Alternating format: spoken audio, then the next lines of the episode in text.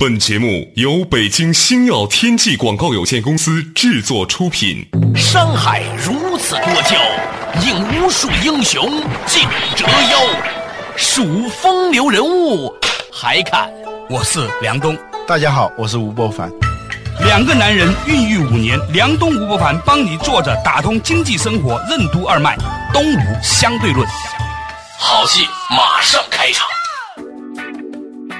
做打通经济生活任督二脉，大家好，欢迎收听东吴相对论，我是梁东，对面的依然是二十一世纪商业评论主编吴伯凡，伯凡你好，大家好。我们这节目呢，虽然有那么一两个礼拜没录了哈，在此之前呢，我们也很忙。其中呢，清明节的时候呢，去扫墓。虽然这个清明节已经过了一段时间了，但是呢，我觉得很多很有趣的感受，想跟博凡分享一下。嗯，你清明节会去扫墓了吗？没有，太远了哈。那我呢，大概有一两年的时间呢，会回我的乡下，就是我爷爷的乡下，去扫爷爷的爸爸和爷爷。嗯，以前呢，就是每次回去的时候，都觉得那种踏青的感觉。虽然是扫墓，清明嘛，现在一说清明，就是跟扫墓有关。其实过去清明它是形容天气的嘛，清明时节雨纷纷，是吧？对对对，它是一个踏青的感觉嘛。对，那个时候呢，觉得虽然回去扫墓，但是因为是很久很久的故人了，所以小朋友其实带着一种踏青的，像郊游一样的快乐。嗯，青山呐，绿水啊，有池塘啊。嗯，结果呢，这次回去的时候呢，让我很伤感。嗯，我的家乡当年觉得很美好的池塘，现在就变成一滩烂泥，那个水很臭，上面飘着一层厚厚的、白白的、黏黏的像痰一样的东西。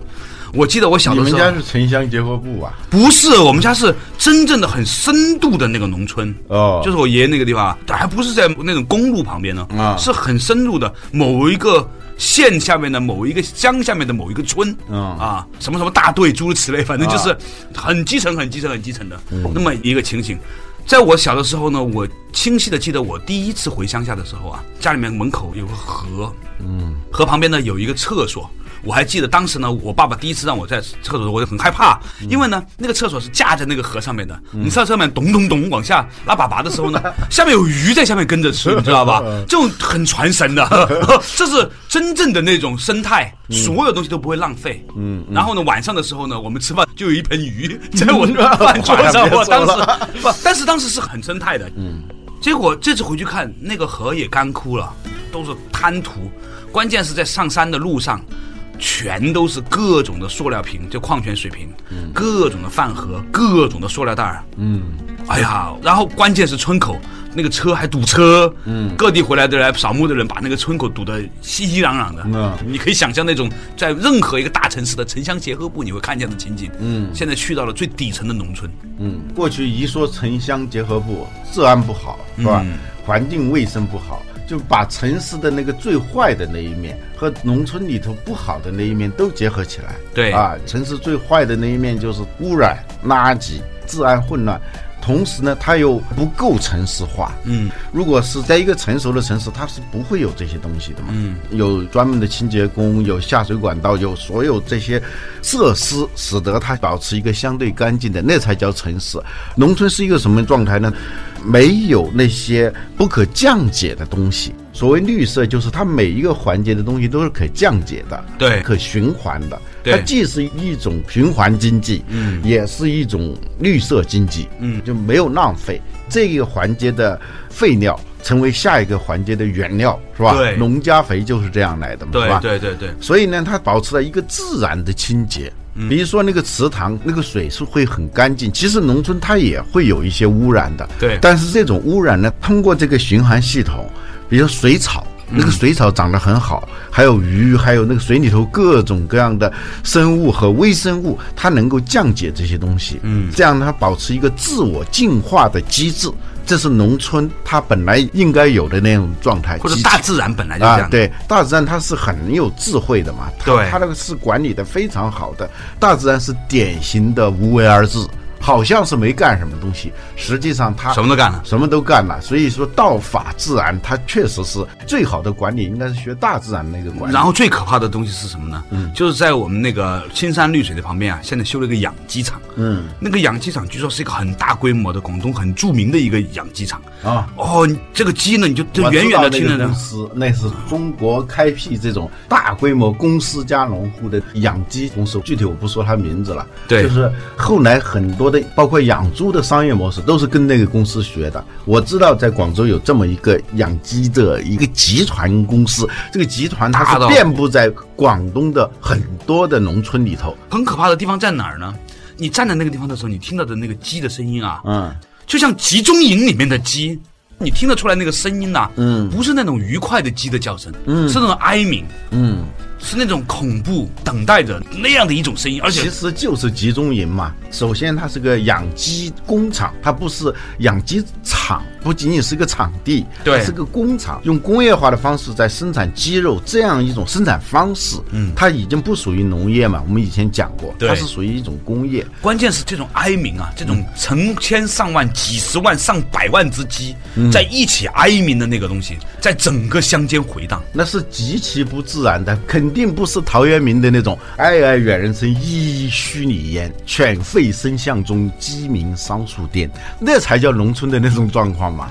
一只鸡站在那儿，愉快的叫一叫，唱唱歌什么的，没了。嗯，然后呢，重点就是后来我们就上山了嘛，也要烧嘛，给先人烧东西。嗯，大家都说现在这个通货膨胀那么严重，算了，我们也多烧一点，就是几万亿、几十万亿、上百万亿往下烧啊。啊，烧完了之后呢，就说不行，还烧个金条。金条也烧了，说烧车，嗯，还有烧 iPad，说现在乔布斯下去了，所以下面肯定在推广整个这个运动是吧？下面的人也在用。后来我就发了一个微博，我说这个看着也不行了，他们说应该直接烧个银行下去。但我在想说啊，就是下面通货膨胀一定很严重，嗯，这个时候呢，这两个事件呢叠加起来呢，我就觉得简直是无处可逃。有些人说在城里面生活不下去了，实在不行回到农村，在农村里面有活过来，不，他死你都没地方死，我说太可怕了。在这个所谓的阴间也在搞城市化运动嘛。过去是烧三大件啊，这个冰箱、洗衣机什么彩电，彩电，逐渐逐渐你的消费也在升级啊，家电下降，各种各样的。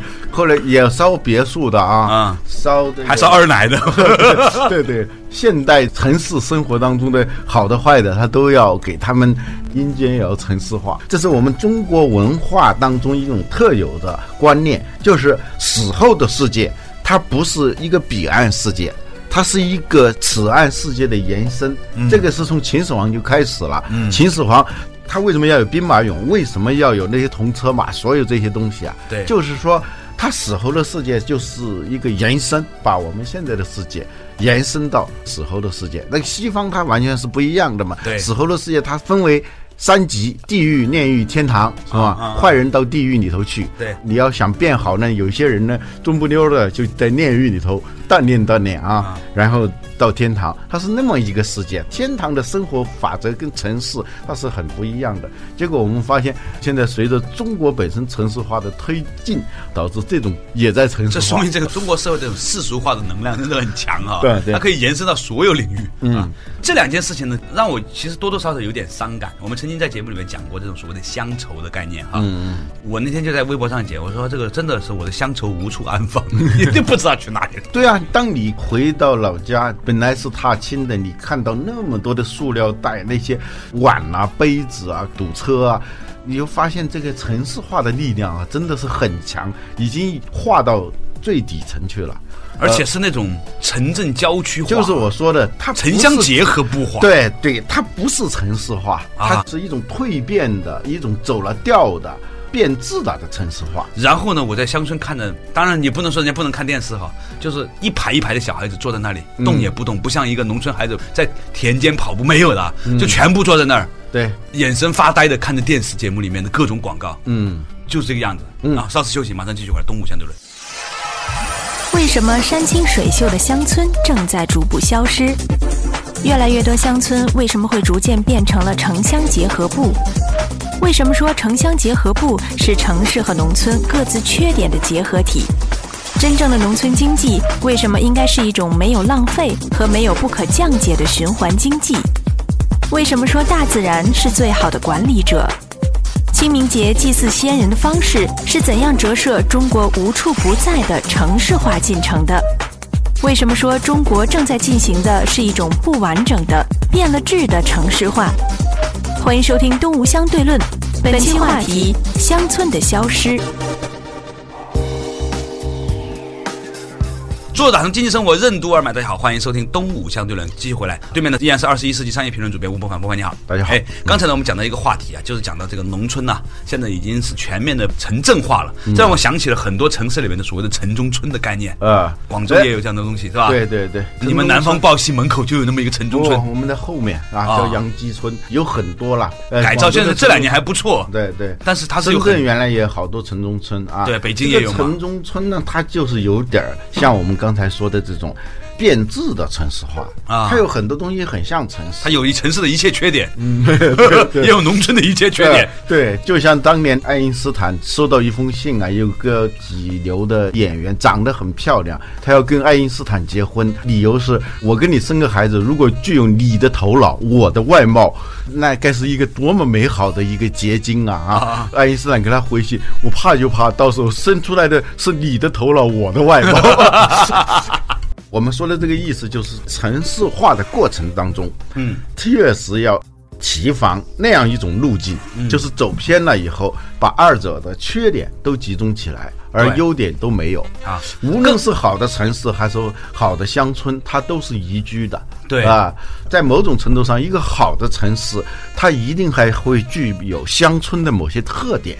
好的东西，它要拿进来，所以现在有一个概念很火，叫生态城市。嗯，就是说具有乡间意味的那种城市。嗯，这个不是说造点假山假水啊，搞点绿地啊，它不是指这个意思，它是指运作方式比较像农村，就是我刚才说的这种循环的、低碳的、绿色的。对，这样一种垃圾物是可以在整个的生产和生活过程当中。能够降解的，所以它不另外再产生垃圾，它有一种自我消解这些垃圾的这种能力。嗯，这才是生态城市的特点。还有一个特点，它要具有社区感。嗯，城市一般来说它是很少有社区感，两个邻居都可以不认识。对对，我的邻居现在跟我已经生活差不多八年了。我现在都不知道他，他也不知道你是吴伯凡。他说他有一回在电视上看见我了，你是不是姓吴？我说是。我当时又仓皇而逃。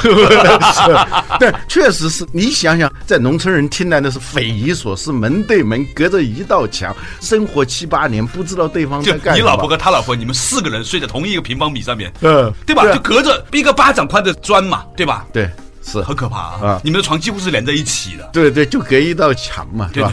农村是不可能设想这种荒诞的事情，因为农村它是一个社区，是一个共同体。大家由于各种各样的生活资料、生产资料，还有整个劳动的场所，它是连在一起的，所以它就形成这种社区感。社区感它给人最大的感受是一种安全和稳定。对，这个是很重要的。你不邻里之间守望相助嘛？对对，在农村里头，它就是这种，比如说福建的围屋，嗯，那是一种过去农业时代的一种极端的社区化。嗯，它不仅是生产资料、生活资料，包括安全，嗯，就是抵御外敌啊，有土匪啊，有外族来骚扰的话，它又是一种武装力量。对，是这样一种凝聚感、一种安全感，这是一种社区的概念。现在在城市里头是很少给人这种感觉的。对，嗯，哪怕是。你有什么二十四小时巡逻的保安，有各种各样的视频监控设备等等，还是不能给你那种安全感。回到你住的这个地方的时候，你不会有那种如回故里的那种感觉，嗯，就是回到一种看不见的母体的那样一种安全感，你没有。但好的城市，它应该是要提供大家这种安全感，嗯，这种社区感，而不是一个陌生人社会，就是有无数的陌生人以物理的方式凑在一起啊，互相不认识，当然也在分工协作，但是大家不是一个共同体啊，所以现在共同体它在微博上了，我觉得都在网络。上就是我们可能面对面的邻居不是你的好朋友，但是你在网上有一个很遥远的地方，某一个人可能跟你很亲近相近，对啊，至于大家十个人坐在饭桌上吃饭，没有交谈，都在各自发着微博与远方的朋友晒着这场饭局。对啊，这个饭局吃着吃着吃一半了以后，大家还有点饿嘛，刚开始吃点饭以后就开始各自回各自的社区去了，坐在旁边很悲催的，就那样一种样子。好不容易聚到一起啊，嗯，有的甚至从外地过来聚到一起，对，吃顿饭，然后就开始了。我们说这个城市化应该是一种完整的城市化，嗯，是一种就是说它从物理层面，从这个我们说的环保啊、各种生态呀这个层面上，它能够结合农村的比较好的东西，同时它又发挥了城市这种巨大的效率，来用最少的土地，尽可能多的容纳更多的人在这个地方来生活和生产。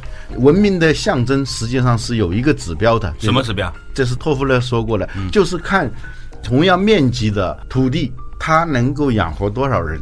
比如说在渔猎时代，嗯，土地效率是最低的，对，一个猎户。周围好大一块地才能供他在那儿养活的一家子，你不可能在一个三亩地里头打猎嘛，是吧？后来农业时代土地就开始减少，三亩地、五亩地就可以养活一家子。工业时代呢又不一样了，三亩地、五亩地在那儿盖个工厂，它可能养活很多很多的人，是吧？这文明的演进，它其实是以更少的土地养活更多的人。从这个意义上来说，城市化是文明的进程的一个标志。你像现在北京市加上流动人口都超过两千万了嘛？嗯，你知道汉朝的时候那么大一个国家，也就几千万人。别说汉朝了啊，你现在加拿大也才两三千万人吧？澳大利亚也才两三千万人吧？这个问题不用去到汉朝，你就很恐怖的。你想，北京市哦，前两天有些外国的朋友来，一听说哇，北京两千万，加上外地人口接近三千万的时候，都疯掉了啊！前不久与那个诺基亚中国区的总裁。见面嘛，他是一个墨西哥人啊。他说我来到北京呢，就是前所未有的那种亲近感，就跟墨西哥一样。墨西哥城嘛啊，墨西哥城应该现在还算是世界上最大的城市，有四五千万人。他一下子觉得北京很像墨西哥，越来越像墨西哥城。我就在想，城市它存在的理由，一方面是规模效应，一方面是这个分工。大大的提高你的生产和生活的这种效率，这才叫城市化。嗯嗯嗯。现在我们的城市化已经变成了在降低我们的效率。对，那是怎么样一种破坏呢？稍事休息，马上继续回来。东吴相对论。好的城市和好的乡村有什么共同点？什么是生态城市？为什么说好的城市一定会在运作方式上具备某些乡村的特征？什么是陌生人社会？为什么说好的城市应该是社区化的？什么是文明的指标？为什么说能否提高生产和生活的效率是衡量城市化规模是否合理的标准？为什么说不完整的变了质的城市化进程，既不会孕育出我们想要的现代化城市，也不会孵化出我们想要的新农村？欢迎继续收听《东吴相对论》，本期话题：乡村的消失。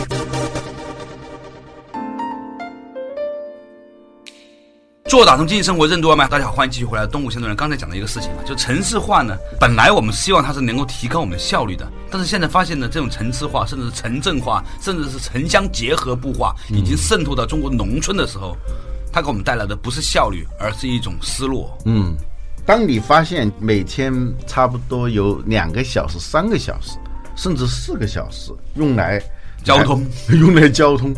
你还谈什么效率？我发现其实动物相对论是真正的利用了这个时间的 这个东西，是吧？对我们来说是个利好消息。我相信百分之八十以上的人都是在上下班的时候听动物的。我有几个外地的朋友到北京来，然后就谈起了关于地铁的问题啊。就一个人说，一看你就是没坐过地铁的。嗯，他说地铁里头它是一种生存状态。嗯，坐地铁的人，一方面反映了你的收入结构。嗯，你所处的社会阶层。当然，这里头涉及到还有好多的，比如说，你住房离你工作地的这种远近，最主要的是，你能够愿意接受这样一种拥挤，拥挤，你能够忍受这样一种状态。所以呢，很多长期生活在这种超大城市的人，就特别羡慕那些不用坐地铁的人。我反过来在想，地铁可以说是城市化的一个标志性的设施啊。对。但是呢，它在提高效率的时候，其实也在降低这个效率。最重要是降低我们的生活的质量。我以前在香港坐地铁的时候啊，啊，它有几个地铁站，像中环地铁站，你恨不得从这个站到那个站，它换地铁嘛，嗯，能走二十多分钟在地底下，嗯，穿越各种商铺，二十多分钟，嗯，现在太恐怖了。那是走路，你熟悉吗？我第一次到香港的时候都换那个地铁，我告诉你，我根本不会换啊。好在那个香港的警察挺好的，他能够很耐心的跟你指路，有时候还带你走。对，但是我想想，这个地铁，我们必须要依靠这些东西来生活。对于整个生活在城市的人来说，差不多。大部分人他就像那个橄榄型的人嘛，嗯，坐地铁的这个人群还是最多的，是吧？坐不起地铁和不需要坐地铁，它都是少的嘛，这样一种状态。所以当你每天都在坐地铁的时候，基本上你的生存状态就是那个样子了。我有个朋友曾经跟我讲过一个事情啊。他也是每天上下班坐地铁的人啊。他说在地铁里面常常会看见一个女孩子，他们几乎每天都能见面，但是呢，他们俩从来都不认识。呃，这样的经历了好几个月之后呢，后来有一天就再也看不见那个女孩子了。他为此怅然所失了好长一段时间。哦，这是在城市化时代特有的一种非常畸形的乡愁啊，对吧？你不是你不觉得？这个事情它很有象征意味哈。嗯。这个都可以演绎出好多无数的故事，拍成一个微电影，是吧？对呀。也许这个女孩子她一种可能已经进入到一个另外一个阶层，不需要 不需要坐地铁了，找了一大块。不过我每次哈，我跟你讲，老吴，我真实的感受，嗯，每次在地铁里面，我看见那些长得还模样姣好的女子，嗯，或者有一些开着很普通的那种车的女孩子，我会在内心里面对他们穿着一种由衷的尊敬。为什么？我觉得他们还有底线。啊啊！真的不知道我为什么会有这种感受。我那天说起来跟我朋友讲的时候，他很诧异，他说：“你怎么会有这种想法呢？”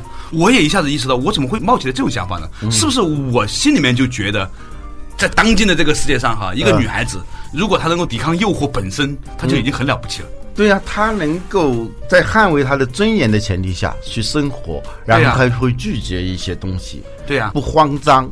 对呀，比较淡定的。面对他的这种生活状态，所以我常常看见那些在公交车上面、地铁里面那些长得很漂亮的女孩子的时候，呢，我心里面就觉得她真了不起。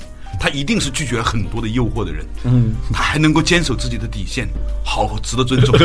这种想法真太奇怪了。哈，说回来，我给你讲讲那个我在农村的那个事情还没完。嗯嗯，先是看着山上的垃圾，然后呢，就是烧纸的时候下面的通货膨胀，然后吃饭的时候。他们告诉我说，现在农村的人呢，自己都不养猪不养鸡了，因为买更便宜，就买那种工厂化生产出来，旁边那个养鸡场对生产出来的鸡和那种用饲料喂出来的猪，嗯，他们说那个很便宜，就是吃那个就好了。这个我是特别有感触的，还好几年前我回一次老家啊，总得请大家吃吃饭吧。对，我以为是农村里头过去啊，一回来哇，所有这个家族的人都来一起动手做饭。小时候感受到那种状态嘛。对，很多条凳摆着是吧？啊，对。现在不用了，都是非常工业化的，厨师一请，已经是很专业化了，在农村里头。啊啊。最让我吃惊的是上菜的时候啊。大家用的都是那个一次性的那个塑料碗，筷子是一次性的，来了以后效率很高啊，大家也不用做饭，没有了，他都给你做完。其实跟在饭馆里头吃饭那感觉是一样的。我问了为什么要用这种塑料碗，说一个是没有那么多碗，过去他是这样的，请客你要各个家里面的把自己碗拿出来，对，都拿出来借出来，然后洗碗啊，这个过程是非常费力的。嗯，现在就不用了，请完客一顿饭吃完，咵咵就把那些。一次性筷子、一次性的碗，收到一块一扔就完了。而且农村里头它没有垃圾车，也没有专门的放垃圾的地方，所以村口对，逐渐逐渐的，你像在这个池塘里头，在很多地方你都能看到塑料饭盒啊，对，泡沫饭盒，那种感觉非常非常的不好啊。嗯，这是第三个感受吧。嗯，第四个感受更传奇。然后呢，我就去烧个香。嗯啊。本来挺虔诚的，后来他们告诉我说，当你知道这个庙已经被承包出去，你捐献的钱大概有百分之七十八十都不会在庙里的时候被那些承包人拿走的时候，你还会捐吗？我都不知道该捐还是不该捐。对，烧香的时候你总会放点钱嘛，对不对？对，你觉得好像是自己内心里面需要花点钱的，你有这种冲动，但是你知道它是被承包出去的时候，你会怎么办呢？现在好多投资啊，就开始投这个庙嘛啊。也是另外一种房地产，我不知道该把它叫住宅地产还是商业地产啊。住宅地产肯定不算了，嗯，虽然有和尚住在里头，对吧。商业地产呢也不应该算吧，但是它确实很像一种商业地产。更可怕的事情是什么呢？嗯。前两天啊，我有个朋友告诉我说，他说他们从台湾弄了一个基金过来做个事情。我说做什么？他们说呢，现在很多中国以前那些小的庙啊，嗯，比较很破的，没什么钱的，嗯，现在呢就雇一些人或者找一些人做和尚，然后呢把规模修得很大，嗯，这个钱呢再还给这些当地的乡政府啊、村政府啊，或者是庙产，嗯，但是他们赚什么钱呢？他们把几个大殿呢，呃，下面挖空了之后呢，放灵牌，五十万到八十万一格，呃。很赚钱。说台湾现在很多寺庙都这样干。哦，这也是一种房地产。他创造了新的增量，他把以前的这个存量还给当地，然后呢自己再创造增量。嗯，这也是一种开发嘛。就像有些房地产开发商去找那些有土地的人，说这样我们盖一栋房子，我给你两层，其他的八成我拿。嗯，咱俩说好了，然后呢 就开始盖了。现在这个情景就这个样子。嗯，它也是工业化了这种方式。就是连这种 PE、VC 都要进入的，之前就有这个投资回报率，然后又对赌协议，嗯，太可怕了。所以呢，你想想这一连串的事情，就是我回到乡村的感受啊，嗯，我不知道是我的问题还是乡村的问题，嗯，总而言之，我觉得我已经无语，只是一些杂感了。但是我们从这杂感当中，至少可以感受到几个问题。第一个就是到底我们需要什么样的城市化，或者需要什么样的新农村？这个问题是值得思考的，因为我们现在我们国家的城市化据说已经达到百分之四十九，嗯，就城市化的程度，包括这些农民工，你只要在城市里头住的，嗯，这些人都有可能把他们算成是城市化了。还有大量的这种城镇，还有呢就是乡村里头那些乡镇，那也算是城市化。你发现这种城市化呢是不可阻挡的，而且它的毛细血管已经伸到那个。最古老的乡村的时候，你发现这种城市化不是我们所要的城市，也已经不再是我们所要的乡村。这种状态的呢，是一种很几边不靠的这种状态。我觉得这不是我们所希望的那种生存环境。这个是值得我们在城市化过程当中仔细的掂量的一个问题。所以呢，就是当我们不知道该怎么说下去的时候呢，就保持沉默吧。好了，感谢大家收听今天的东吴相对论，下一期同一时间再见。